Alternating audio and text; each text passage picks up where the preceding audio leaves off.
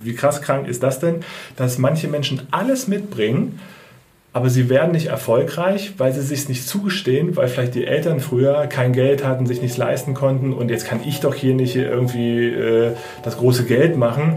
Äh, das, das, klingt jetzt vielleicht paradox, aber es gibt solche Dinge, die tief in uns verankert sind, warum wir uns nicht selber zugestehen, äh, erfolgreich zu ja. werden. Herzlich willkommen zu Live After Lehramt, dem Podcast, in dem du als Lehrer auf der Suche nach mehr als Schule wertvolle Impulse zum Berufswechsel und zur Gründung eines eigenen Business bekommst. Und zwar von den Menschen, die den Weg aus dem Lehrberuf selbst gegangen sind. Ich bin Isabel Probst, ehemalige Studienrätin und heute Expertin, Beraterin und Coach für den beruflichen Kurswechsel von Menschen mit Lehramtshintergrund. Denn Überraschung, es gibt ein Leben danach.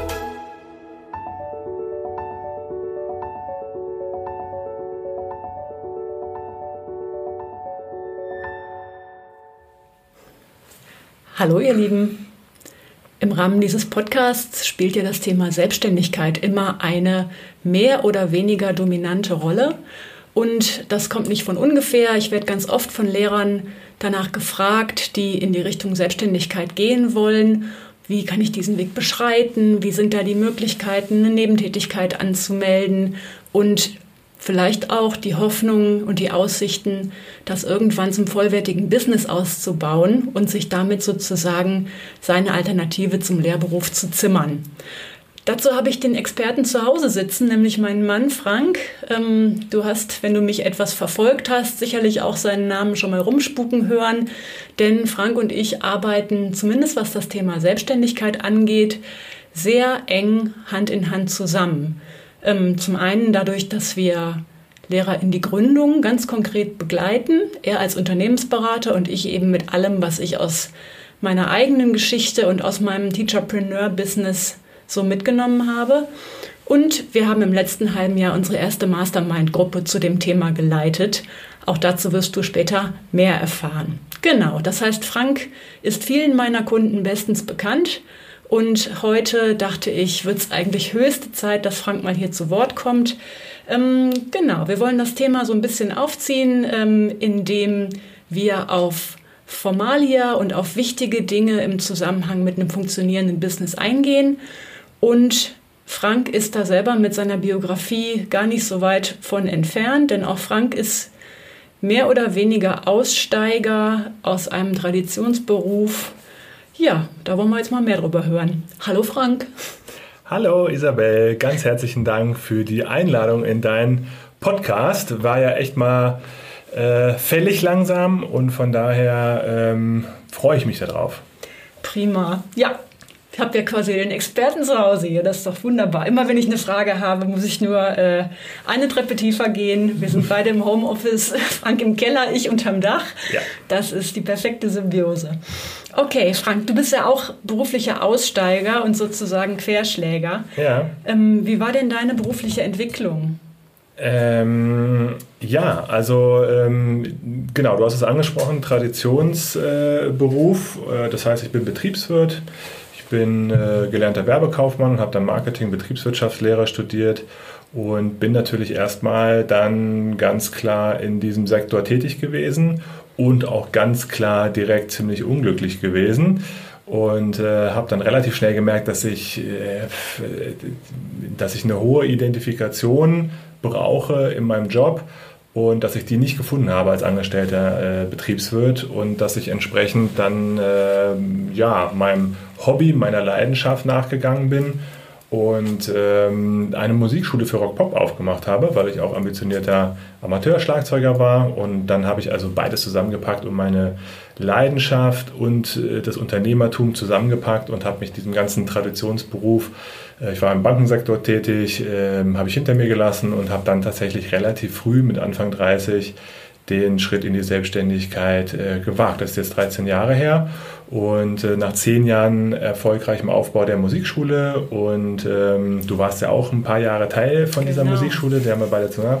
Aber wie es Leben immer so ist und nichts ist stetiger als der Wandel, nach zehn Jahren äh, war auch ein, eine Zeit gekommen, um sich auch hier weiterzuentwickeln. Und äh, ich habe nebenbei schon immer äh, Selbstständige beraten, natürlich auch viele Kreative. Gerade die ganzen Lehrer, ne, die selbstständigen freiberuflichen Lehrer und so weiter in ihren selbstständigen Musiklehrer in Musiklehrer, dem Fall, ne? genau, Mhm, Musiklehrer genau. in dem Fall, natürlich freie. Ähm, aber da ist das Thema so aufgekommen, Beratung und äh, dass ich mich da sehr zu Hause fühle und ähm, habe dann einen ähm, Unternehmensberater gehabt, der mir alles beigebracht hat und jetzt bin ich heute äh, Gründungs- äh, und Unternehmensberater und helfe halt anderen Selbstständigen beim Aufbau ihres Business. Mhm, Genau. Um das nochmal so kurz zu referieren. Ähm, ich bin nach meinem Ausstieg 2015 quasi nahtlos in diese Musikschule mit eingestiegen, was für mich ein super Ausstiegsmodell war und auch die beste Schule, mich an Selbstständigkeit ranzuwagen. Ähm, also direkt in ein größeres Unternehmen mit 17 Angestellten. Also zu dem Zeitpunkt waren es noch keine Angestellten, sondern Freiberufler. Später hat sich die Gesetzgebung geändert, da haben wir sie angestellt. Mit bis zu 300 Schülern haben wir das Ding so richtig nochmal ordentlich wachsen lassen, seit ich mit drin war. Ja, das Und war auch mit super. einem wirklich tollen Schülerkonzert, so einem Rockkonzert. Also da haben wir echt unsere Visionen super zusammen verwirklichen können. Ja. Genau, und irgendwann kam unser Nachwuchs, da dreht man nochmal an vielen Schräubchen, das hat ja damit auch zu tun gehabt. Und dann ähm, sind wir mit unseren heutigen Businesses quasi an den Start gegangen. Ähm, genau, du begleitest heute ähm, Leute in die Gründung, also du bist Gründercoach und Unternehmensberater. Was macht dir daran Freude? Also mir macht vor allen Dingen Freude, ja genau, also man sagt ja immer so, dass, dass, dass Coaches und Berater ja ähm, häufig ihre eigene Person begleiten, beraten, coachen zu einem Zeitpunkt, wo sie früher mal selbst standen. Das heißt also, mir macht es genau Spaß, dass wenn andere Menschen in ihrem Leben feststellen, dass sie da, wo sie drinstecken, es nicht mehr das ist, äh, was sie weiter verfolgen möchten ähm, und in die Selbstständigkeit gehen möchten, ihnen dabei zu helfen, sich ihr Thema halt selbst, äh, also zu verwirklichen und halt daraus ein Business zu bauen. Und das macht mir heute einfach riesen Spaß, mit diesen Menschen zusammenzuarbeiten und äh, daraus ein funktionierendes Business zu machen. Mm, Das merke ich auch ähm, in Zusammenarbeit mit meinen Klienten, wenn das Thema Selbstständigkeit im Fokus steht, dann leuchten die Augen wirklich. Also weil der Traum da ist, doch noch mal sich aus allen Zwängen zu lösen und die Passion zu was zu machen, was man wirklich hauptberuflich lebt. Also da sind so viele Sehnsüchte mit verbunden und natürlich auch so viel Handlungsmotivation. Das macht tierisch Spaß, Leute auf diesem Weg zu begleiten. Klar, ich meine, wem macht es nicht Spaß, das zu machen, was ihm Freude macht und, und, und wie auch immer. Na gut, jetzt muss man davon auch leben können. Das ist ja natürlich auch Genau. mal genau dann der Brückenschlag.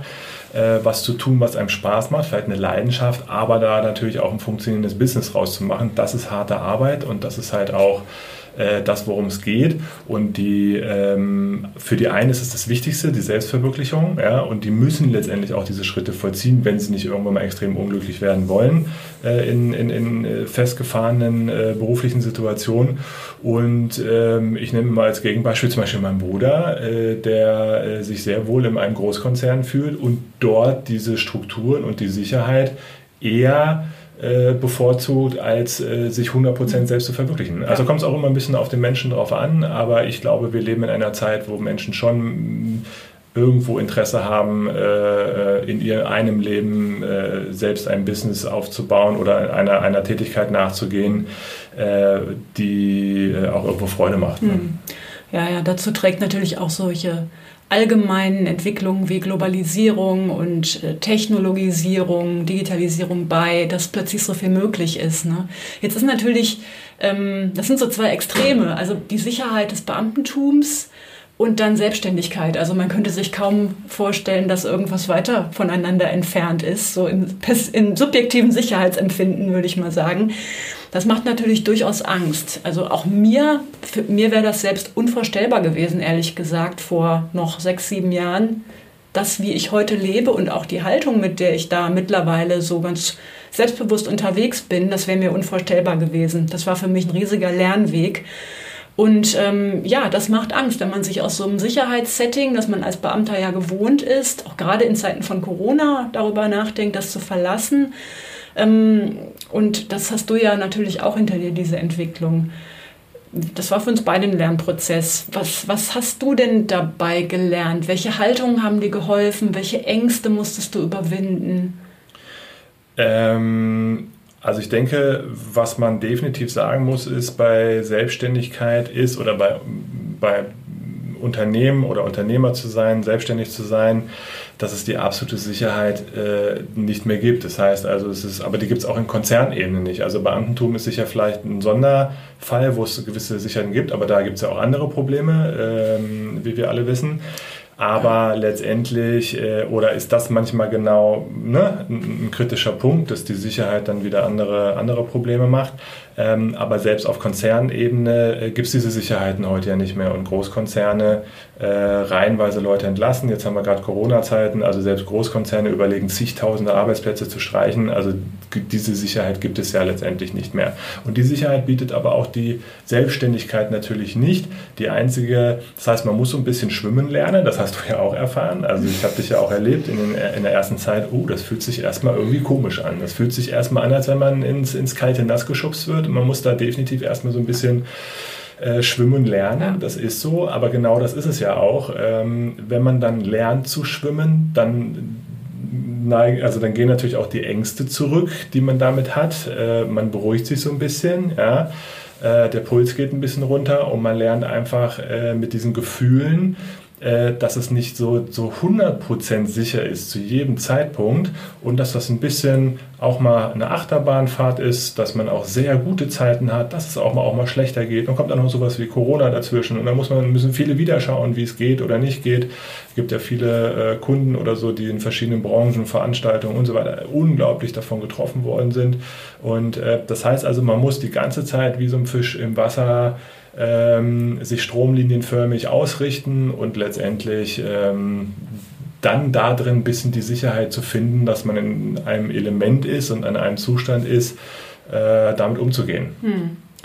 Also für mich war der Punkt, wo ich mir am meisten in die Hose gemacht habe, ehrlich gesagt, so die ähm, Erfahrung, äh, diese, ähm, diese direkt, dieser direkte diese direkte Rückmeldung darüber, was, was ist meine Leistung wert. Also ich habe einen Wert als Person, das, was ich tue, meine Dienstleistung hat einen Wert. Ähm, der Tausch ist viel direkter mit einem Kunden gegen meine Dienstleistung, als das als Lehrer ist. Da geht der Tausch ja im Grunde hinten rum. Du stehst vor einer Klasse, deren Eltern bezahlen natürlich auch nicht in dem Sinne dafür, dass ihre Kinder beschult werden, sondern da geht alles einen Riesenbogen über den Staat und hintenrum kriegst du ja. es halt aufs Konto. Aber als Selbstständiger sitzt du face to face, es läuft auf Augenhöhe. Wenn der Kunde nicht zufrieden ist, siehst du es sofort. Wenn er zufrieden ist, siehst du umso mehr, was deine Dienstleistung wert ist. Und diese Lernerfahrung, das zu verkaufen, was man tut, im ganz direkten Miteinander, das war für mich, da habe ich mir tierisch in die Hose geschissen. Das muss ja. man echt lernen. Ein, und sich auch nicht unterm Wert zu verramschen. Genau. Du musst ja von was leben. Ne? Genau. Sich nicht unter Wert verkaufen ist ein ganz wichtiges Thema der Selbstständigkeit. Zu lernen, dass man auch, was, dass man auch wert ist, dass man etwas wert ist und dass das sicherlich im Zusammenhang ist mit äh, ja, seiner Positionierung, mit dem, was man da anbietet, für wen man irgendwas äh, äh, anbietet, das ist völlig, äh, völlig klar. Und dass man lernen muss, dass man auch kein schlechter Mensch ist, wenn man sich auch für seine gute Leistung auch bezahlen lässt. Ja? Also am Anfang traut man sich ja gar nicht, irgendwem zu sagen, ey, das kostet irgendwie Geld oder so. Ne? Und das ist, glaube ich, eine, eine wichtige Erfahrung, die man machen muss und die man lernen muss, äh, dass man viel leistet, dass man viel gibt, viel Herzblut reinsteckt und äh, dass man den Kunden auch weiterhilft. Also hoffe ich mal, im besten Fall, wenn man gut ist. Und ähm, dass es auch gerechtfertigt ist, dafür eine entsprechende Summe äh, Geld zu nehmen. Klar. klar ja. Denn ähm, wenn du dich nicht angemessen bezahlen lässt, kannst du kannst es direkt einstampfen. Genau. Das ermöglicht überhaupt nur, dass dieses Business lebt und dass du diese Leistung auch noch für viele andere Kunden genau. erbringen kannst. Und ähm, dass auch dass der Unterschied ist zwischen Hobby äh, oder Amateur und äh, Profi. Ähm, das heißt also, es gibt ja in vielen Bereichen auch, ne, äh, in kreativen Bereichen unglaublich gute Amateure, aber das ist ja genau der Unterschied. Als Profi musst du davon leben und Geld äh, nehmen, weil sonst geht es einfach nicht. Ne? Das ist der Unterschied zu irgendjemandem, der es äh, hobbymäßig mhm. oder nebenbei oder als Amateur letztendlich betreibt. Und deswegen muss man das lernen, dass man auch Geld für seine Leistung nimmt und dass das auch gut so ist und dass das auch gerechtfertigt ist, wenn man entsprechende Arbeit ja, abliefert. Absolut. Also für mich als Lehrerin war das mit die größte Lernleistung, ehrlich gesagt. Das ist so vollkommen fremd zu dem, was man so kennt. Genau.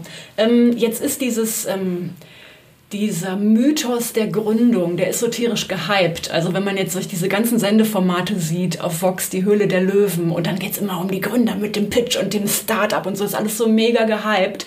Dieses, diese ganze Aura, die um Gründung schwebt. Dabei ist das eigentlich nur ein formaler Akt. Also wir wollen das jetzt mal entmystifizieren, wie Gründung eigentlich geht, zumindest die formale Seite dessen. Ähm, ja, Frank, was muss ich dafür haben? 100.000 Euro auf der Bank und dann äh, wird der Champagner geknallt oder wie geht Gründung? Ähm, ja, man muss natürlich immer dazu sagen, es ist natürlich ein Unterschied, ob ich ähm, ein, eine Kapitalgesellschaft oder eine, eine Personengesellschaft letztendlich gründere. Das mhm. heißt also, wir gehen jetzt einfach mal erfahrungsgemäß davon aus, dass äh, ein Großteil ähm, auch deiner Klienten, die du bisher in die Selbstständigkeit oder wir zusammen betreut haben, in der Regel äh, erstmal äh, ein Einzelunternehmen aufbauen, ja, freiberuflich sind oder ein Gewerbe aufbauen. Und da ist es so, dass es relativ einfach ist, nämlich wenn man jetzt ein Gewerbe hat, äh, zu den Gewerbeberufen gehört, das ist erstmal grundsätzlich eine steuerrechtliche Frage, ob man freiberuflich oder Gewerbetreibender ist. Es gibt ja so, so Katalogberufe, ne, so Ärzte, Künstler und bestimmte Leute, die automatisch, also, also durch, mhm. durch ihren Begriff, das nennt man Katalogberufe, halt freiberuflich sind. Und äh, alles das, wenn man jetzt mal so Produkte verkauft, ne, äh, digitale Produkte, wenn man jetzt irgendwelche. Dann for you äh, Dienstleistungen. Genau, das heißt, das ist viel, es sind meistens gewerbliche Geschichten und ein Gewerbe anmelden geht ganz einfach. Es geht heute teilweise digital schon in manchen, also in NRW kann man schon sein, sein Gewerbe einfach digital anmelden. Mhm. Äh, da muss man ein paar Informationen abgeben, sagen, wann geht's los, äh, vom Datum her und dann ist man zu diesem Zeitpunkt äh, selbstständig. Ne? Da gibt man noch an, ob das eine, eine Haupttätigkeit ist oder eine nebenberufliche Tätigkeit. Und äh, das ist genauso bei einer freiberuflichen Tätigkeit. Gut, es gibt kein Pendant für eine Freiberufliche, also es gibt ein Gewerbeamt, das gibt es jetzt nicht für äh, Freiberufler. Da muss man halt zum Finanzamt, da gibt es so einen Bogen, so einen steuerlichen Erfassungsbogen, den muss man ausfüllen. Gut, da sind so ein paar Kleinigkeiten, die man berücksichtigen muss. Also da gibt es da so ein paar Fragen, ja, das muss man fairerweise sagen. Aber im Grunde genommen erstmal runtergebrochen, ich glaube, das sollte ja die Frage beantworten, ist es erstmal so, dass es nur eine Anmeldung ist, entweder beim Finanzamt seiner steuerlichen, äh, seiner, seiner äh, ähm, äh, selbstständigen Tätigkeit oder tatsächlich einfach eine reine Gewerbeanmeldung zu einem gewissen Zeitpunkt. Mhm. Man muss aber natürlich auch noch vielleicht ergänzend sagen, ähm, ähm, dass das Interessante ist nicht, der, nicht diese, diese, diese Anmeldung, sondern dass sich dadurch natürlich sein Status ändert. Ne? Das heißt also, die genau. Statusänderung, die ist natürlich dann schon was äh, Spannenderes. Das heißt, wenn ich dann da angebe, äh, ich bin dann zu dem, dem Zeitpunkt, das heißt, dann verliert man natürlich auch Ansprüche ähm, auf bestimmte andere Sachen. Äh, dann ist man halt kein, kein Stichwort Vorgründungscoaching, da gehen ne? wir später genau. noch drauf ein. Mhm. Ne? Also das heißt, also das Wichtige ist letztendlich äh, die Statusänderung, die sich da voll, äh, vollzieht. Ne? Das heißt, äh, das ist halt natürlich ganz spannend. Ne? Genau. Und dass man natürlich nicht einfach sagen kann, ich melde ein Gewerbe an und ich bin noch in der, in der Vollbeamtung ne? oder bin ja, auch Beamter. Genau. genau. Da gehen wir jetzt drauf ein. Ne, klar, es muss natürlich die, die Voraussetzung geschaffen sein, aber das eigentliche Anmelden ist kein Akt. Ja, ähm, das wollte ich noch mal kurz referieren. Wie ist das als Lehrer, als äh, Beamter? Erstmal, wenn du Lehrer auf TVL bist, äh, Gratulation, da sind nämlich die Bestimmungen liberaler. Ähm, da haben 100 Jahre Gewerkschaftskampf zu beigetragen, dass ähm, angestellte Lehrer einfach im Bezug auf Nebentätigkeit schlichtweg mehr dürfen. Als Beamter im Tausch für seine ähm, doch ganz stattliche Alimentation tauscht man dann eben auch bestimmte Rechte ein. Unter anderem eben ähm, ist es nicht im Sinne des Dienstherrn, dass man sich da jetzt so ein voll finanzielles zweites Standbein schafft, alleine weil das natürlich auch auf, auf deine dienstliche Performance schlagen kann. Wenn du jetzt, ähm, keine Ahnung, du hast jetzt das Mega-Business am Start, bist dafür Tag und Nacht am Rödeln, ob du dann noch morgens zur ersten Stunde im, im Mathe-Leistungskurs äh, voll abliefern kannst, ist dann die Frage. Ne? Das ist natürlich nicht nicht im Sinne des Dienstherrn. Das heißt, ähm, bei Bewilligung einer Nebentätigkeit gibt es verschiedene Ablehnungsgründe. Ähm, unter anderem, wenn absehbar ist, dass einfach deine Dienstperformance darunter leiden wird, weil es äh, zu umfangreich ist. Ähm, das heißt, es gibt da so eine 20%-Regelung. In der Regel werden dir bewilligt 20% deines aktuellen Deputats. Bei einem vollen Deputat geht man davon aus, unabhängig davon, was dein Stundensoll ist, Das entspricht 40 Wochenstunden. Wir alle wissen, eine volle Stelle ist jetzt möglicherweise im, im Brutto mehr als 40 Wochenstunden, aber da geht jetzt nun mal der Dienstherr von aus und dann kannst du sagen, bei einer vollen Stelle wird dir etwa 20 Prozent dessen bewilligt, nämlich acht Wochenstunden nebenher. Das heißt aber auch, wenn dein Deputat eingeschränkt ist, das heißt, du arbeitest in Teilzeit, dann wird dir auch entsprechend weniger nebenher nur gewährt, nämlich zum Beispiel das Äquivalent von vier, fünf, sechs Stunden die Woche nebenher.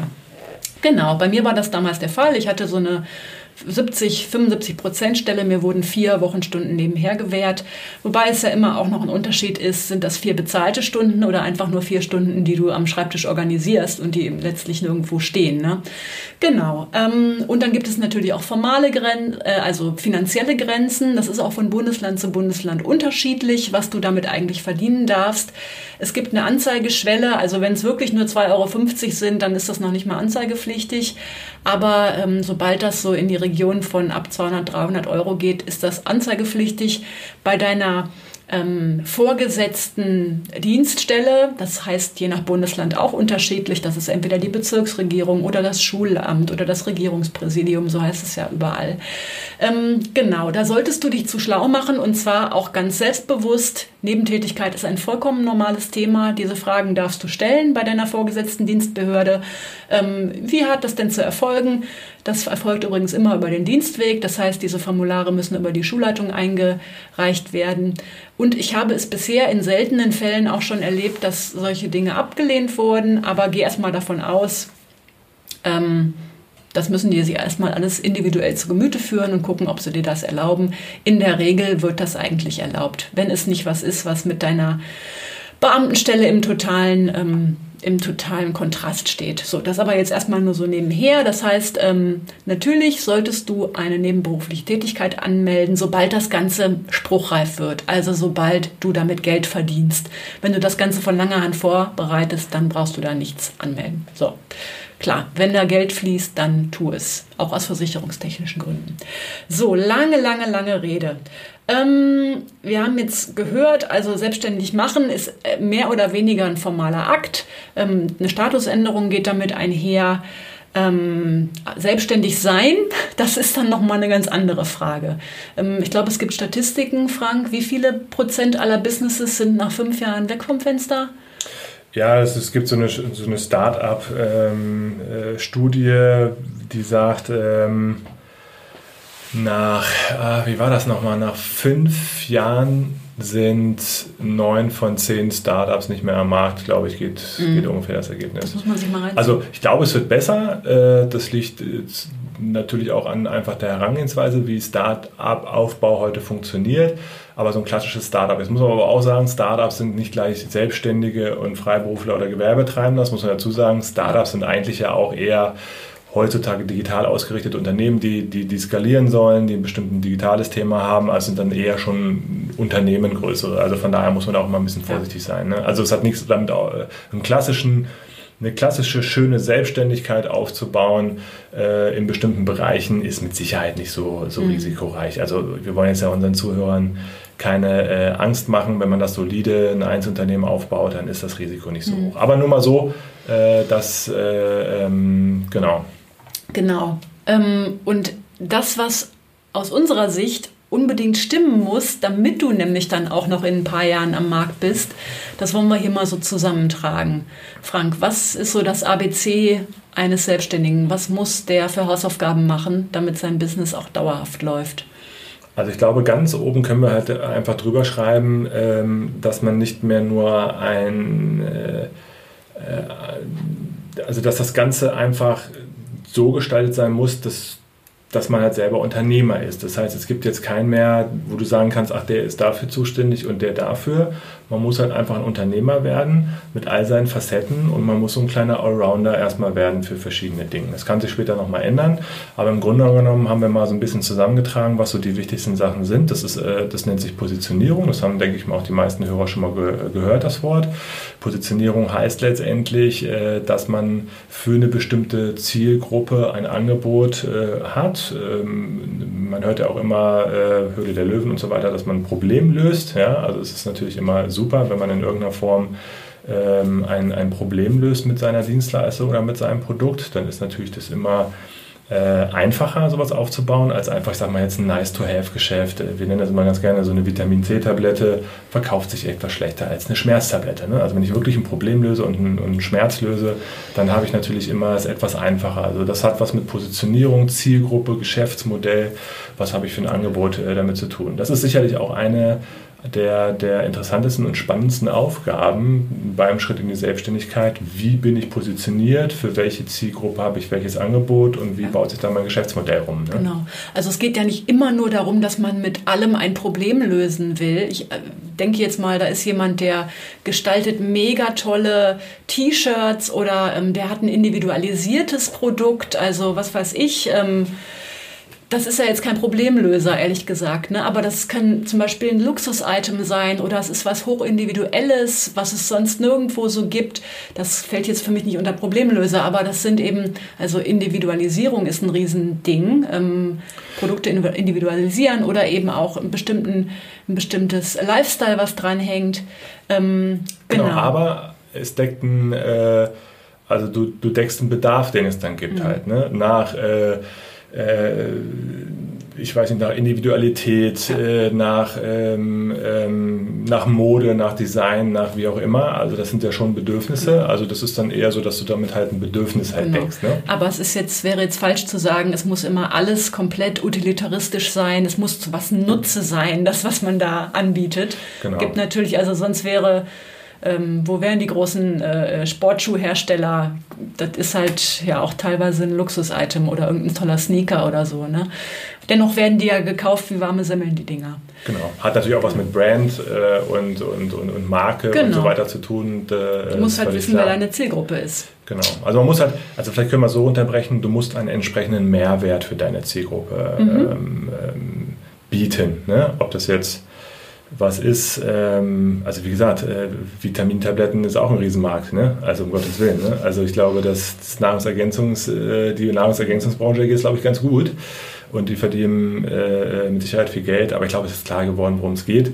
Ähm, man muss auf jeden Fall ein, ein Bedürfnis, ein Bedarf, man muss einen Mehrwert bieten äh, und im aller, aller, allerbesten Fall irgendein Problem lösen. Genau. Das war auch zum Beispiel am Anfang unserer letzten Mastermind somit das Erste, was jeder Teilnehmer gemacht hat, sein Businessmodell nochmal daraufhin ausschärfen, wer ist denn jetzt eigentlich tatsächlich mein Kunde?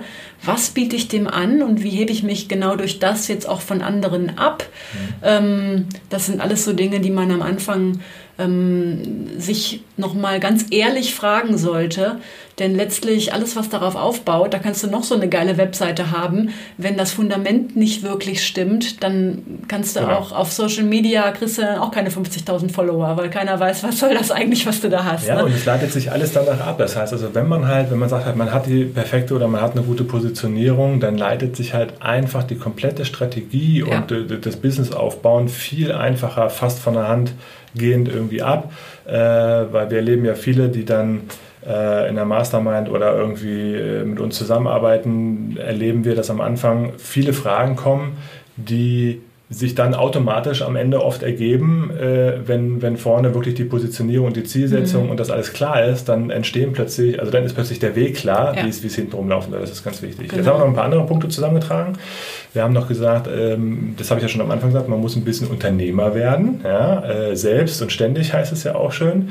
Ähm, man muss natürlich ein bisschen kaufmännische, betriebswirtschaftliche Kenntnisse ähm, zumindest mal erlangen. Ähm, man muss ein bisschen Know-how aufbauen, was das Thema angeht. Ja.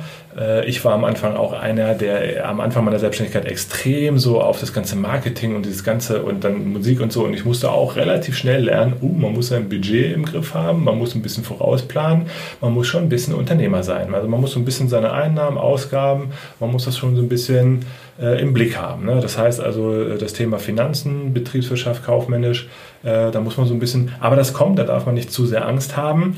Man muss einfach nur die Bereitschaft mitbringen, dass man halt dann halt ein kleiner Unternehmer ist und dass man die Bereitschaft mitbringt, äh, sich da auch mit ein bisschen zu befassen. Dann ist das eigentlich gar nicht mehr so dramatisch und dann kann man natürlich mehr oder weniger machen. Es gibt ja noch Steuerberater, mit denen man dann zusammenarbeiten kann und äh, ne? also von daher habe auch viele Kunden, die nach der Gründung mich immer noch anschreiben für bestimmte mhm. Fragen. Also das ist sicherlich was, äh, wo man gucken sollte, ähm, äh, dass man da auch Ansprechpartner zu Not Das macht natürlich Angst, ne? denn diese Kenntnisse hat man ja eigentlich in der Regel nicht als Lehrer, es sei denn, du bist jetzt an der Berufsschule ja. und ausgerechnet Wirtschaft ist dein Fach. Ja. Ähm, aber also ich wusste darüber gar nichts. Ich war ganz froh, dass ich dich immer ansprechen konnte. Und wie macht man es denn? Also man kann, man kauft ja jetzt nicht ein Buch über Betriebswirtschaft und dann läuft der Laden. Ne? Am besten ist es schon, sich da mal mit Profis für so eine also Liquiditätsplanung also, hinzusetzen oder ja, also es muss natürlich immer jeder für sich äh, selbst entscheiden. Es gibt natürlich viele, die einfach, wenn sie natürlich jetzt nebenberuflich anfangen äh, oder so, da vielleicht erstmal so noch nicht den, den Sinn sehen, äh, da jemanden zu fragen. Aber wir können natürlich nur andersrum sagen, diejenigen, die mit uns zusammenarbeiten äh, und auch meine Kunden, also jetzt unabhängig von Lehrern, die mit mir zusammenarbeiten, äh, Gründer, sind natürlich froh, dass sie da eine Menge schon mal so einfach mitbekommen. Ne? Das heißt also an, an, an Unternehmens-Know-how und ich sage ihnen schon, auf was sie ein bisschen achten sollen. Und äh, dann äh, läuft das in der Regel ganz gut. Und wenn dann die Bereitschaft da ist, halt mittelfristig auch nochmal einen Steuerberater irgendwann zu ja. beauftragen, das ist dann auch immer noch ganz gut. Und dann hat man da relativ schnell, wenn man das mal so, man muss alles, wie es immer im Leben ist, so ein, zwei Mal durchlaufen, mal so ein, so ein Jahresabschluss genau. und so weiter. Und dann äh, ist das eigentlich gar nicht so ein, so ein, so ein Hexenwerk. Ne? Genau. So, dann haben wir noch, genau, äh, Zielsetzung äh, ist auch mal ganz wichtig. Also das heißt, was verfolge ich für ein Ziel, persönlich, monetär auch. Also es ist sicherlich ein Unterschied, äh, wie gesagt, ein großes Unternehmen aufzubauen und zu sagen, du, ich will jetzt ein Millionenunternehmen aufzubauen, als zu sagen, äh, ich möchte eine kleine Freelancer-Selbstständigkeit äh, aufbauen, eine kleine freiberufliche Selbstständigkeit und mache ein bisschen was Künstlerisches. Und ähm, ich habe ein Setting, wo ich irgendwie 1000, 2000 Euro dazu verdienen möchte. Ist natürlich auch klar, dass die Zielsetzung auch nochmal äh, ganz wichtig ist. Auch für seinen, äh, habe ich einen Partner, verdient er auch Geld, bin ich alleine verantwortlich. Ich habe Gründer, die sind äh, Familienfinanzoberhaupt, ob das jetzt männlich oder weiblich ist, da gibt es Kinder, gibt es Häuser. Äh, das muss von Anfang an irgendwie funktionieren. Also das spielt auch natürlich immer eine, eine ganz wichtige Rolle. Dann genau. haben wir natürlich auch noch das Mindset, das ist noch ein bisschen dieses Unternehmertum, ne? dass man halt anfängt, auch die Persönlichkeitsweiterentwickeln. Es liegt halt auch oft an einem selber. Ne? Mhm. Wie, wie ist die Bereitschaft, sein Allerwertesten ne? Äh, morgens äh, wenn dann die Schulglocke nicht klingelt, äh, raus und da ne, alles für zu tun für sein Business. Das also, kennen wir Lehrer aus dem Referendariat. Wenn die Stunde missglückt ist, wer ist schuld? Man selbst. Es liegt an dir. Die, leider ist die bittere Wahrheit, zumindest was das Unternehmertum angeht, ja, diese Schräubchen kannst du tatsächlich in der Regel selber bedienen und die liegen jetzt weniger im Außen. Ja. Das heißt, es ganz viel passiert im eigenen Kopf was man sich nicht bewusst ist, wie, also ne, man spricht da so von limitierenden Glaubenssätzen, hast du sicherlich auch schon mal gehört, ja. aber wie viel an den Beschränkungen und auch an unserem eigenen Handeln ähm, so ungeschriebene Gesetze in unserem Kopf sind, die wir noch nie hinterfragt haben und die man ganz aktiv zerbrechen muss, um auf den nächsten Level zu kommen, das ist... Ähm, also da, da beißen sich die meisten richtig die Zähne dran aus. Ja. Ne? Warum fällt es mir jetzt so schwer, damit meine, mein Gesicht jetzt in die Kamera zu halten auf äh, Instagram? Ich meine, muss es nicht jetzt der Königsweg, aber zum Beispiel. Ähm, ja, und auch das Verkaufen, ja, da jetzt selbstbewusst zu verkaufen, ja. auf, auf das, das spiegelt im Grunde auf, meine, auf mein Selbstwertgefühl zurück oder so. Und das, das konfrontiert einen so gnadenlos mit sich selbst, das, ja. das eigene Wissen. Das ist total spannend. Ich habe da mal einen Podcast, also ein paar Sachen gehört. Es gibt ja, es gibt ja so, eine, so eine Klopftechnik und es gibt von Psychologen so eine weiterentwickelte Technik, das nennt sich, glaube ich, äh, PEP oder so PE, Doppel-P, glaube ich. Ne? Mhm. Da habe hab ich auch einen Podcast von so einem äh, von so einem Schauspieler auch gehört, der sich damit viel beschäftigt. Und äh, die kriegen es hin, äh, ähm, äh, warum Menschen, also da gibt es einen, der arbeitet mit Leuten zusammen, warum werden die nicht erfolgreich? Äh, und da stellen die manchmal fest, äh, in dieser, mit dieser PEP-Technik, weil das ist irgendwie eine Technik, mit der du in wenigen Stunden solche tiefen mhm. Äh, Probleme äh, irgendwie oder, oder Glaubenssätze auflösen kannst. Und dann kommt manchmal raus, dass manche Menschen tatsächlich nicht erfolgreich werden, weil ähm, dem Elternhaus, ein armes Elternhaus früher einfach da war. Und manche dann, ähm, also wie so ein Eisberg, ne? also gar nicht bewusst, aber sich, sich, sich innen drin un, unbewusst so so begrenzen und sich nicht einfach erlauben, erfolgreich ja. zu sein. Also wie krank ist das, genau. kann man sagen, oder wie krass wollte ich sagen, wie, ja. wie krass krank ist das denn, dass manche Menschen alles mitbringen, aber sie werden nicht erfolgreich, weil sie sich nicht zugestehen, weil vielleicht die Eltern früher kein Geld hatten, sich nichts leisten konnten und jetzt kann ich doch hier nicht irgendwie äh, das große Geld machen. Äh, das, das, klingt jetzt vielleicht paradox, aber es gibt solche Dinge, die tief in uns verankert sind, mhm. warum wir uns nicht selber zugestehen, äh, erfolgreich zu ja. werden und wie du auch schon äh, vorhin meintest, einen bestimmten, also Geld zu nehmen und wenn dann Leute das zahlen wollen, weil sie mir das sagen und du wirst erfolgreicher, mehr Geld zu verlangen oder wie auch immer, äh, das finde ich spannend. Ja. Das find oder ich spannend. gerade als Lehrer auch das sogenannte Imposter-Syndrom. Ähm, das ist so dieses, ähm, das kennst du vielleicht auch, äh, dass du denkst, ah, eigentlich bin ich doch in dem Bereich XY gar nicht der Experte. Ich bin ja, ich bin ja nur Lehrer in Anführungsstrichen. Und früher oder später kommt mir der Kunde auf die Schliche und enttarnt mich, dass ich eigentlich gar nicht Experte bin. Das redet man sich selbst ein und redet sich selbst klein in seiner Fachlichkeit. Ähm, Imposter ist ja der, der Simulant oder derjenige, der etwas vortäuscht. Und ähm, das kann einen so hemmen, dass man selber so verkappt das Gefühl hat, aber ich bin ja gar kein richtiger Unternehmer. Ähm, das ist aber ja. auch ein deutsches Problem. Ja. Ne? Also Und auch übrigens ein Frauenproblem, auch nochmal. Auch nochmal. Also mhm. äh, da sind wir Deutschen aber auch, glaube ich, Meister drin, äh, dass wir einfach, äh, das, daher kommt ja, dass wir äh, meinen, wir sind noch nicht bereit, selbstständig zu werden. Mhm. Ne? Also das ist, glaube ich, auch nochmal ein guter Tipp. Äh, viele sind bereit dazu, wenn sie was mitbringen und eine Leidenschaft und so weiter haben. Aber ähm, viele äh, meinen, dass sie erst noch fünf Ausbildungen brauchen, Weiterbildung brauchen, Zertifikate brauchen. Das ja, ist auch ein bisschen was typisch Deutsches. Typisch Deutsch. Wir haben es eben schon gesagt, äh, ich wollte jetzt nochmal ein bisschen äh, weitermachen auf die Marketingstrategie. das ist nämlich auch das Spannende. Wie gesagt, viele beschäftigen sich damit. Marketing, Kundengewinnung, äh, Reichweite aufbauen, super spannend spannendes Thema. Sicherlich auch eins der Königsdisziplinen in der Selbstständigkeit, äh, Kundengewinnung. Ja, da steckt er also ein bisschen äh, logischerweise drin. Ähm, aber auch hier möchte ich einfach nur sagen, es gibt eine Menge Strategien, ähm, aber äh, viele beschäftigen sich mit den Strategien und wie kommen sie an Kunden und haben halt ihre Positionierung noch gar nicht und stellen dann fest, wenn die Positionierung, das Angebot, die Zielgruppe klar ist, dann weiß ich auch, wo finde ich sie.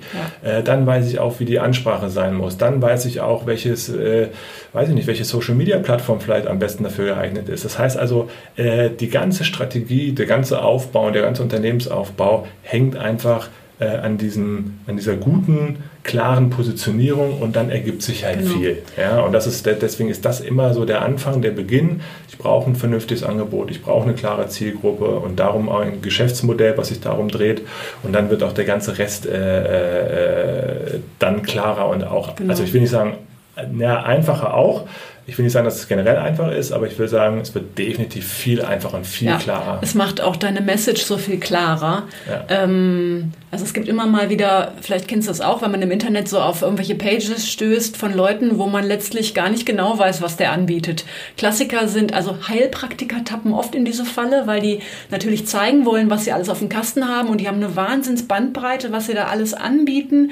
Stell dir vor, du bist jetzt jemand mit einer Nahrungsmittelintoleranz, das kennen Frank und ich gut, wir haben nämlich beide eine. Und du suchst jetzt einen Experten, der dir das irgendwie mit der Wünschelrute wegwedelt. Keine Ahnung. Und du gehst jetzt auf eine Heilpraktikerseite und der bietet alles an. Also von den Akupunkturnadeln über, der klöppelt dir irgendwas weg und keine Ahnung, Blutanalyse. Gehst du jetzt zu dem oder gehst du zu dem Spezi für Nahrungsmittelintoleranzen? Also es ist so viel klarer, wenn du alles in deinem Business auf, dieses, auf diese Zielrichtung aus richten kannst. Ja. Auch auf Social Media. Es wird so viel einfacher, weil die Leute wissen, wofür stehst du und wann gehe ich zu dir und wann eben auch nicht. Genau. Ähm, und das ist aber so die Angst, dass man keine Kunden abkriegt, wenn man sich auf was fokussiert. Dann stelle ich mich möglichst breit auf, damit sie alle zu mir kommen. Das Gegenteil ist aber oft der Fall, ne? weil dann der Kunde gar nicht mehr weiß, wofür man steht. Genau. Also wichtig ist am Anfang auch, ne, wenn wir mit Kunden zusammenarbeiten, immer so ein bisschen Fokus und manchmal ist am Anfang eher ein bisschen spitzer und äh, mehr als so ein Bauchladen äh, vor sich hin rumzutragen. Und das ist sicherlich was, was wir ähm, äh, auch immer erarbeiten halt, ne? zusammen äh, da ein bisschen spitzer. Aber wie gesagt, du hast ja auch schon gesagt, es gibt natürlich auch äh, andere Angebote, kreative, künstlerische Angebote. Aber auch da kann man sich erstmal, also auch da kann man ein Produkt äh, ähm, äh, also erschaffen. Ne? Das bringe ich auch mal den Leuten bei. Auch wenn man kreativ und so weiter kann man, ich habe auch mit Musikern schon, mit Bands Produkte geschaffen, dass sie halt ein bestimmtes Angebot halt haben, mit dem sie rausgehen können. Ne? Mhm. Äh, was weiß ich was, dass sie sich spezialisiert haben auf eine bestimmte Art der, der was weiß ich was, Hochzeitsbespielung oder so. Ne? Und dann haben die wirkliches Produkt. Ne? Hier, du heiratest, du bist das und das, plötzlich hast du eine Zielgruppe, du hast ein Produkt, du kannst einen Preis dranhängen, du kannst in Verhandlungen gehen. Ne? Ja. Äh, oder, oder, oder. Ich weiß nicht, es gibt so viele, ähm, äh, ich meine, es ist jetzt ein relativ einfaches Beispiel, aber es gibt auch für kreative äh, künstlerische Bereiche die Idee, ein Produkt zu machen, sich darauf zu konzentrieren, für wen ist das, was, was kann ich da machen, anbieten und da was Nettes draus bauen. Also es liegt immer ja. alles, echt, Positionierung ist schon... Das, ist, das macht auch tierisch Spaß, das mit dem, mit dem Kunden zusammen zu erarbeiten. Ja, weil genau. es die Aha-Effekte ja. gibt, die plötzlich, wenn du das hast äh, und gefunden hast, dann, dann macht das schon echt Spaß. Ne? Genau, das kann man, also das haben wir so schon ganz, ganz schön in unseren Einzelcoachings, also ne, wenn wir Lehrer auch einzeln begleiten durch so eine gesamte Gründung, dann geht man da richtig intensiv ran. Also, und dann wird eben, genau wie Frank schon gesagt hat, im Grunde der Rest der Strategie plötzlich ganz, ganz klar. Also dann liegt der Weg plötzlich doch sehr, sehr deutlich da. Okay, ähm, so das liebe Geld haben wir jetzt schon von vielen Seiten beleuchtet, äh, Finanzen und so. Ähm, jetzt um diese ganze Gründungsgeschichte da geht es ja auch viel um äh, ja, Gel Gelder, Fremdkapital, Fördergelder. Kann ich mir da irgendwo was mitnehmen? Verpasse ich da irgendeinen ganz schlauen Tipp, weil ich da noch 5000 Euro vom Amt kriege? Oder gibt es da irgendwelche generalisierten Tipps zum Thema Förderung? Also so, es gibt so einen Mythos, ne? Da und da gehe ich anklopfen, dann kriege ich erstmal was auf die Kralle. Ja, also ähm, genau, es gibt auf jeden Fall, äh, also es gibt schon viele Gründer, die, die dann anrufen und sagen, ey, ich bin Gründer, was kriege ich kostenlos? Ne? Also so diese Mentalität. Und da muss man schon mal sagen, so einfach ist es leider nicht.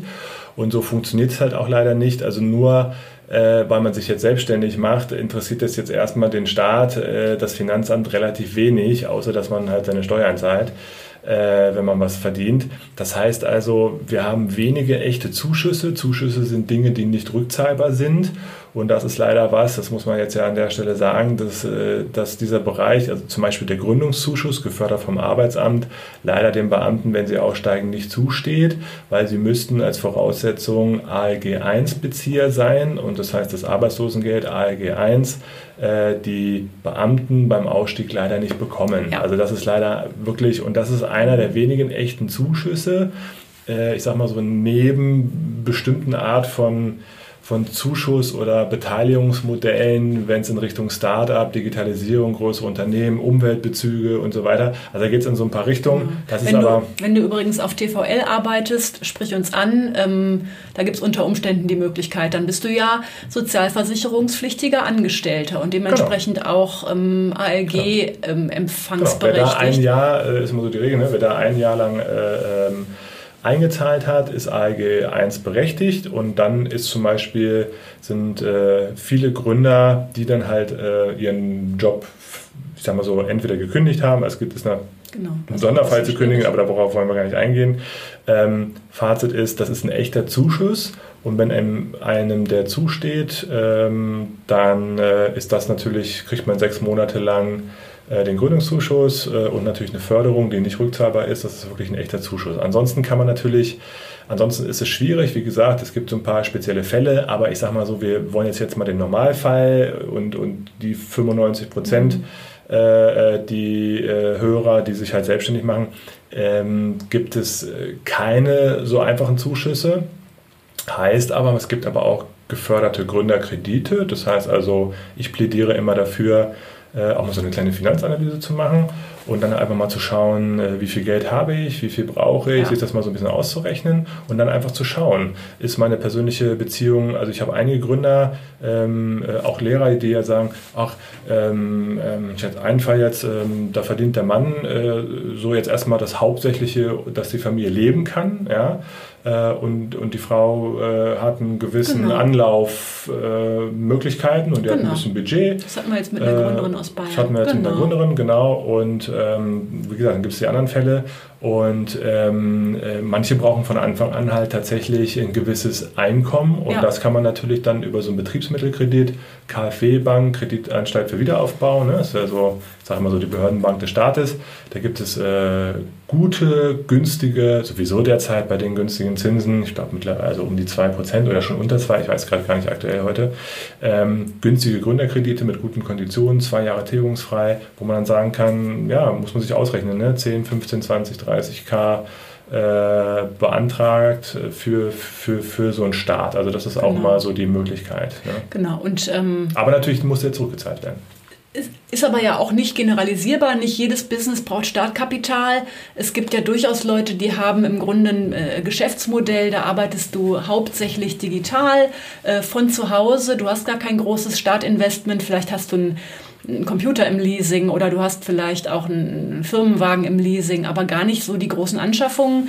Anders ist, wenn du das stationär machst, du hast dafür vielleicht einen Praxisraum oder du machst einen Lern ähm, ein Lernstudio auf oder sowas, dann hast du natürlich Räumlichkeiten. Die müssen unter Umständen zu Anfang re renoviert werden, dann müssen Besucherparkplätze genug da sein. Das muss ja, hast alles. Du schon die erste Miete bezahlt, bevor du genau. aufgeschlossen hast, das Ding. Ne? Da kann sein, dass du da tatsächlich ziemlich in Vorleistung gehst und das geht natürlich über so einen günstigen Gründerkredit. Oder Eigenkapital. Ne? Oder, Aber ja, da muss man mal gucken. Also Konsumkredite sind böse, ne? um den nächsten 3D-Fernseher zu kaufen. Ja. Aber um ein Unternehmen zu gründen, darf man ruhig schon sagen, ich lasse die 15.000, 20.000 Euro lieber auf der Bank, äh, die ich habe auf dem Sparbuch und gucke, dass ich einen günstigen Gründerkredit kriege, äh, ist tatsächlich aus betriebswirtschaftlicher Sicht ähm, ähm, nicht zu verurteilen, ja. ganz im Gegenteil. Und man sollte da schon drüber nachdenken, ob man nicht so einen Weg geht, weil die Konditionen derzeit gut sind. Also ich will jetzt nicht für Kredite werben, aber ich will sagen, das ist ein, ein gutes, gängiges und auch ehrliches Mittel für eine Gründung ja. Äh, und äh, darf jetzt nicht so böse wie ein Konsumkredit äh, ähm, äh einfach abgestempelt werden, ganz genau. klar. Hast ja jetzt nicht für 30.000 Euro beim Otto-Katalog geshoppt. genau, sondern man baut ja damit auch genau. ein Unternehmen auf und so weiter genau. und so weiter. Also, weil, weil eins ist klar, also zumindest mangelnde Liquidität ist eins der Hauptgründe, warum äh, Unternehmer scheitern. Das heißt also, die Liquidität in den ersten Jahren ist eine der zentralen wichtigen Dinge. Und das, ne, wir leben im Kapitalismus, die Menschen, die Geld haben, die kriegen Geld. Und wenn du halt keins hast, kriegst du keins. Das heißt, wenn es dir als Unternehmer am Anfang schlecht geht und du hast erstmal auf Fremdgeld verzichtet und du kommst dann zur Bank und sagst, angekrochen, äh, es mhm. läuft nicht und es ist irgendwie Gacke und ich brauche jetzt Geld, dann sagt die Bank, äh, ja genau, bei Ihnen läuft es auch nicht und dann gar nicht so Bock, Ihnen Geld zu geben. Ja? Also das ist, da muss man immer ein bisschen aufpassen. Das ja. ist so ein Fehler, den häufig die Leute haben. Ich probiere es erstmal ohne und wenn es nicht läuft, gehe ich zur Bank. Und dann mhm. sagt die Bank, äh, nee, Genau so rum nicht. Ne? Und genau. ähm, also da muss man am Anfang sich so ein bisschen mal drüber ähm, ähm klar werden. Genau. Ne? Jetzt wollte ich noch einmal auf diesen Statuswechsel zu sprechen kommen, der durch die Gründung ja geschieht. Also ne, du hast gegründet, bist zum Gewerbeamt getingelt, hast da deinen Wisch ausgefüllt, jetzt bist du Gewerbetreibender oder du bist entsprechend Freiberufler. Damit hat sich dein Status gewechselt. Ähm, jetzt haben wir ja gerade gesprochen über Förderungen. Förderungen können auch auf andere Art und Weise passieren, nämlich gar nicht, dass dein Business jetzt ähm, durch Geld gefördert wird, sondern dass du in einem Coaching gefördert wirst. Ja. Nämlich zum Beispiel Stichwort Vorgründungscoaching und Stichwort Bestandsunternehmercoaching. Frage, genau. was ist das? Also genau, diese Förderungen sind gekoppelt an eine Leistung eines Dritten, also eines Beraters, Gründungsberaters, Unternehmensberaters, so wie ich das zum Beispiel bin. Ähm, das heißt also, gute Gründungs- und Unternehmensberater sind in der Regel durch ihre ähm, guten Ausbildungsprozesse in der Lage, sich bei bestimmten Förderprogrammen akkreditieren zu lassen. Das heißt also von Land und Bund, das sind meistens derzeit EU-Fördermittel und bestimmte äh, Fonds und, und, und, und Sozialfonds. Ähm, und gute Berater können, sind da gelistet für diese Programme und jedes Land, also die meisten Vorgründungsprogramme sind auf Landesebene, werden von, von den Ländern, zum Beispiel hier in NRW haben wir das Beratungsprogramm Wirtschaft NRW, das wird von der Projekt- und Planungsgesellschaft der IHK zum Beispiel, ähm, ja, wie soll man sagen, administriert. Äh, in Bayern sind das halt äh, andere und ähm, dann gibt es noch für gerade für Bestandsunternehmen auf Bundesebene BAFA, das ist das Bundesamt für Wirtschaft und Wiederaufbau. äh, in Berlin und die fördern zum Beispiel alle ähm, ähm, auch Gründer, also wenn sie gegründet haben, ab, äh, ab Tag 1.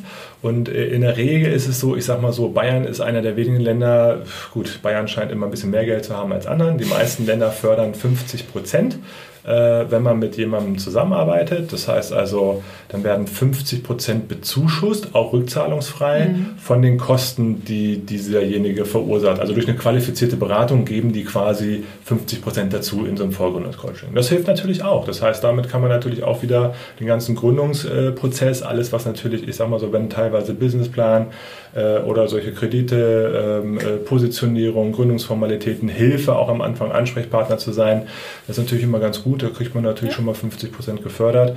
Und auf Landesebene, äh, auf Bundesebene ist es das Gleiche, auch 50 Prozent für Bestandsunternehmen. Äh, dann letztendlich für, ähm, gibt es ja tausend verschiedene Beratungsbeispiele, auch Marketing, ne, Positionierung und so weiter, genau. Neuausrichtung.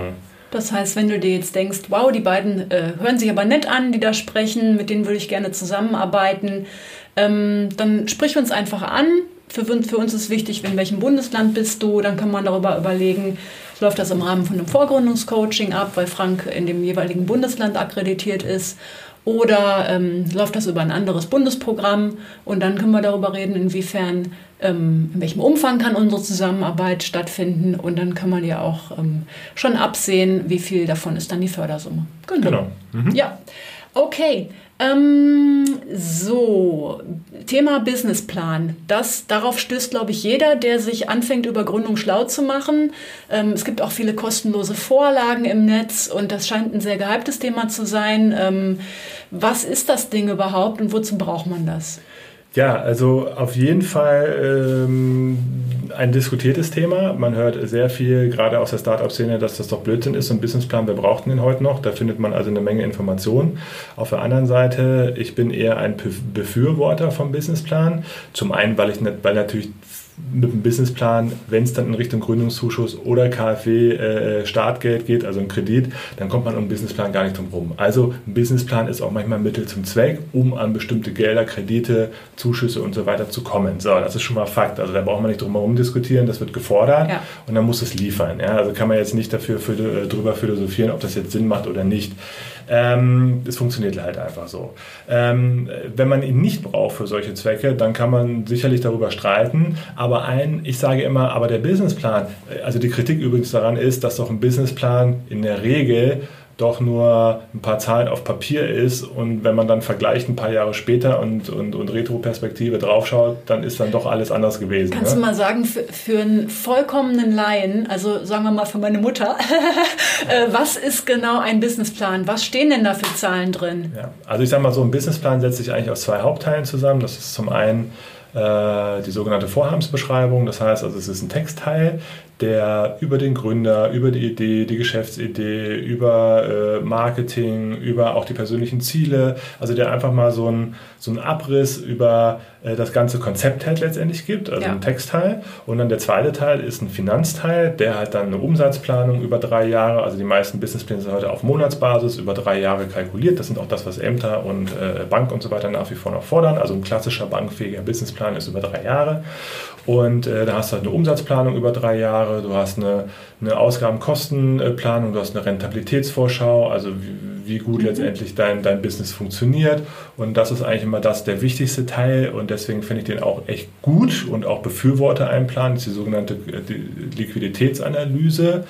Ähm, äh, und, und das finde ich immer spannend, äh, weil das ist der einzige, das, also mit eins der einzigen Tools, die wir halt haben, dass wir mal ausrechnen, was kostet mich die Selbstständigkeit und damit ein Gründer auch mal die Vorstellung davon bekommt, was kostet das wirklich, weil es ist so, und das gibt es auch in Studien nachzulesen, wir denken, wir machen immer mehr Umsatz, als wir es tatsächlich machen nachher. Also wir denken uns die Sache immer ein bisschen einfacher und schöner.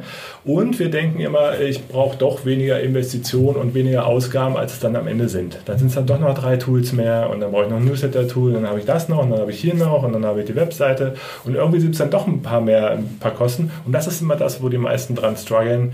Ähm, die denken, sie verdienen mehr, was sie weniger tun. Und so, so eine Finanzanalyse gibt man genauen Ausblick daraus, äh, was brauche ich eigentlich, was will ich umsetzen, um dann zu sehen, ah, So viel Umsatz muss ich also machen, damit dieser ganze Apparat funktioniert. Und das ist doch immer sehr heilsam und auch gut für den einen oder anderen Gründer, den ich hatte, äh, gewesen, dass der mal sieht, ah, super, jetzt weiß ich auch mal, in welche Richtung ich ja, umsetzen muss. Genau. Und das finde ich ist immer, das ist der größte Vorteil. Und das bietet halt nun mal so dieser Businessplan, also zumindest dieser Finanzteil, diese Liquiditätsanalyse. Und die mache ich eigentlich mit fast jedem ja. Gründer. Das, ähm, als Erziehungsprozess. als Erziehungsprozess ist auch gut. Ähm, Maßnahmen. Also Fazit, es kommt dann in der Realität doch meistens anders als in diesem Businessplan, aber es macht einem einfach so unglaublich viel transparent und bewusst. Ähm, und das ist übrigens auch was, was ich mit den Klienten mache, die gar nicht in Richtung Selbstständigkeit gehen, sondern wo es eher in berufliche Neuorientierung geht, dass ich die Leute knallhart auf ihre Zahlen festnagele. Also es ist ja. gar nicht so selten, dass ich ähm, mit Nachdruck Menschen dazu anrege, Haushaltsbuch zu führen und mal ihre laufenden Kosten aufzustellen und ihre variablen Kosten und wirklich mal zu tracken, äh, für wie viele Latte Macchiato pro Woche gehen denn nochmal 30 Euro über die Theke. Ähm, wo bleibt das Geld denn? Denn, ja, ähm, genau. Also es ist ja unglaublich viel dieser Ängste auch damit verbunden, dass man so eine diffuse Geldangst hat ist ja auch vollkommen berechtigt. Ne? Ähm, aber da wirklich mal Zahlen vor Augen zu haben, das bringt einen in eine ganz andere Verhandlungsposition oder auch eine ganz andere Planungsposition. Und viele verdrängen das halt. Ne? Als Gründer, man ist halt so von seiner Idee, von seinem, das ist ja genau das vom Scheitern. Ne? Also ne, man sagt ja No Market, No Cash, das sind die zwei Hauptprobleme von Gründern. Genau deswegen, weil du ja an Cash gemessen wirst auf deine Selbstständigkeit. Ja? So, man müsste sich also immer, also ne, das heißt, wir neigen dazu ja Fan von uns selbst zu sein, äh, also im besten Fall, also, ne, also oder im schlechtesten Fall, wie auch immer. Also wir neigen dazu natürlich und die Realität ist halt ein bisschen anders. Wir verdrängen dann ein bisschen, oh nee, ich bin doch gar nicht so erfolgreich, wie ich am Anfang dachte. Und das ist dann immer so eine schleichende Schieflage. Und ich sag mal so, ne, wie heißt es so schön immer in Social Media, äh, Real Talk, äh, No Bullshit, äh, wie auch immer. Also da bin ich auch dafür da, mal zu sagen, nee, du hast ja ein paar Kosten vergessen äh, in deiner Ausgabenliste, die ich halt einfach weiß. Ja? Und bin dann einfach auch dafür da und Partner da, das Ganze auch mal wieder zu spiegeln. Ist das eigentlich realistisch, was du hier machst oder ist es nicht realistisch? Und äh, das ist einfach viel wert und die meisten gehen halt da raus und wissen, ah geil, wenn ich also so und so viel Umsatz mache, dann weiß ich, dann funktioniert mein Business und danach hangeln sie sich äh, dann, dann dran. Das natürlich sich so ein bisschen ändert im Laufe der Zeit, dann passt man es halt ein bisschen an, aber ich finde, das sind doch gute Argumente genau. für so eine Planung. Genau. Und äh, das muss ja jetzt auch alles gar nicht so angstmachend sein. Es kann ja auch tatsächlich sein, dass man feststellt, ach guck mal, ich habe ja da noch ein Depot im Hintergrund, das ist mein Notgroschen und wenn ich den antasten würde, käme ich ehrlich gesagt noch anderthalb Jahre weiter ja. ohne dass ich einen Cent verdiene oder auch wenn ich nur halb so viel verdiene, wie ich mir gedacht habe. Ich habe ja irgendwo noch Sicherheiten. Und das so mit einkalkulieren, also dieses Worst-Case-Szenario, was, wenn jetzt gar nichts käme, ja. das macht eben Risiken auch viel greifbarer. So, jetzt haben wir eine ganze Menge einen Rundumschlag gemacht. Also wir haben gehört, Selbstständigkeit, äh, das ist, das ist im Grunde was, das hört nie auf. Man entwickelt sich permanent weiter. Genau darin liegt aber auch der Reiz. Man wächst da auch rein. Also ähm, keine Angst davor. Das ist. Es hat ein Lebensweg, ist eine andere. Genau, es ist im Grunde ein Lifestyle. Also Genau. Und man muss auch nicht das perfekte Business und das perfekte Know-how schon am Anfang haben, sondern Nein. es geht eigentlich eher darum, ins Tun zu kommen, denn wahnsinnig viel davon ist Learning by Doing. Genau. Ähm, jetzt sagt man als Selbstständiger, ähm, Selbstständiger heißt selbst und ständig arbeiten. Das kennen wir als Lehrer übrigens. Also ähm, das nur mal so am Rande. Wir, wir Lehrer sind Abgesehen davon, dass wir viele Sicherheiten haben, aber in der Art unseres Arbeiten sind wir doch schon sehr nah dran am Selbstständigen. Genau. Also, aber die Motivation und die, die Begründung ist natürlich eine genau. völlig andere. Ne? Der Unterschied also. ist übrigens auch, wir haben ähm, unabhängig davon, ob jetzt in deiner Schule viel Teamwork äh, gemacht wird oder nicht, wir haben aber ja doch ein Kollegium voll mit Leuten, mit denen wir uns austauschen können. Das hast du als Selbstständiger so nicht mehr. Und das empfinde ich heute auch so als der größte ähm, Unterschied. Ähm, auch manchmal mit einem, mit einem Tränchen im Auge weine ich meinem Kollegium nach, denn da waren natürlich eine ganze Menge nette Leute drin, wo ich mich gerne mal in einer Freistunde ähm, hingesetzt habe und ausgetauscht habe. Und heute bist du halt selbstständig und du hast deine Klienten, deine Kunden und dann, ja, das war's im Grunde. Ab und zu hast du dann halt nochmal Leute in deinem Dunstkreis, die auch selbstständig sind. Ja, aber man hat doch, also diese Eigenverantwortung, die man hat, da fühlt man sich manchmal doch etwas allein dastehen. Ähm, Frank, was sind da so deine Tipps? Wie kann man doch noch Unterstützung finden als Selbstständiger? Klar, also wenn ich jetzt nicht im Team gründe oder ne, jetzt erstmal alleine bin, sage ich jetzt mal so klassisch Solo-Selbstständiger, Einzelunternehmer, äh, dann ist das natürlich so. Und gerade wenn man aus sowas wie diesem Beamtentum äh, halt entsprechend äh, heraustritt, äh, in die Selbstständigkeit, dann kann das schon am Anfang mal natürlich äh, so eine Situation geben, dass man sich äh, alleine oder so fühlt. Naja gut, es gibt natürlich da, äh, wenn jemand auf Social Media unterwegs ist, es gibt natürlich auch bei Facebook, also ähm, so kritisch Facebook ja mittlerweile auch äh, ist, so ein bisschen äh, ist, aber finde ich eine sehr gute Sache. Gibt es dann noch, nämlich ganz gute Gruppen? Und äh, das wäre zum Beispiel ein Tipp, dass man halt auch nette Gruppen oder so findet, die, die sich mit Themen Selbstständigkeit, äh, ach, weiß nicht, gibt es jetzt mittlerweile gibt ja Millionen Gruppen zu verschiedensten Themen. Gut, mit allen Vor- und Nachteilen, die halt solche sozialen äh, Gruppen dann auch irgendwie haben. Ähm, aber in der Summe ähm, sind, ist das zum Beispiel mal ganz gut, dass man zumindest mal sowas beitritt und ein bisschen mitliest mhm. oder auch mal eine Frage stellen kann oder wie auch immer. Ne? Es ähm, gibt natürlich auch regionale Treffen, IAKs, es gibt auch ne, Förderungsgesellschaften, hier auch äh, bei uns, wir sitzen in St. Augustin, mit denen arbeite ich ein bisschen zusammen, die machen regelmäßig auch äh, für Gründer äh, ähm, äh, und einen Stammtisch, äh, wo verschiedene Vorträge stattfinden. Also es gibt verschiedene Anlaufstellen auch, da muss man mal gucken, genau. Wirtschaftsförderungsgesellschaften, äh, Gründungszentren und so weiter, die auch immer kostenlose Angebote, Vorträge zu verschiedensten Themen haben, auch sicherlich immer mal wert, da, da äh, sich was anzuschauen. Ja, genau. Und ähm, genau aus diesem Gedanken ist ja auch unsere Mastermind entstanden, genau. die wir jetzt über ein halbes Jahr geführt haben. Das machen wir immer über ein laufendes Schulhalbjahr. Mhm.